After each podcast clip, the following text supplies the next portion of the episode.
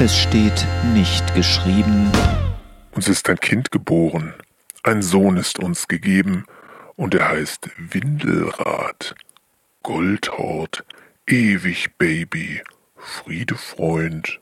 Es ist schön, wenn wenigstens an Weihnachten die Kirche voll ist. Doch wer nur dann in die Kirche kommt, erlebt Jesus immer wieder nur als ein ewiges Baby.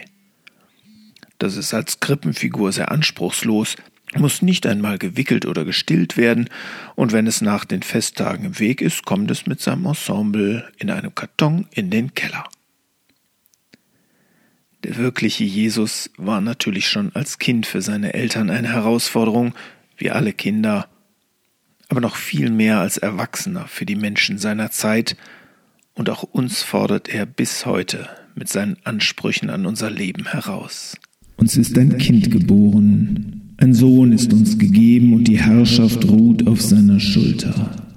Und er heißt Wunderrat, Gottheld, ewiger Vater, Friedefürst. Jesaja 9, Vers 5. Diese Titel passen nicht zu dem süßen Baby.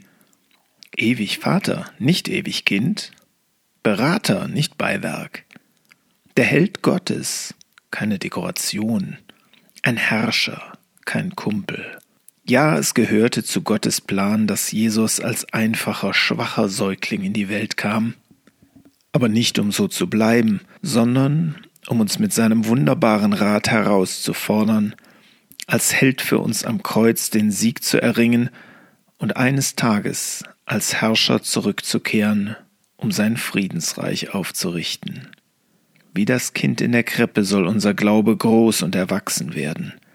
Nur wenn er nicht beim niedlichen Kind hängen bleibt, kann der Glaube Berge versetzen, kann das Herz erneuern, kann von der Macht der Begierden befreien, kann Hass überwinden und dadurch das Antlitz der Erde verändern.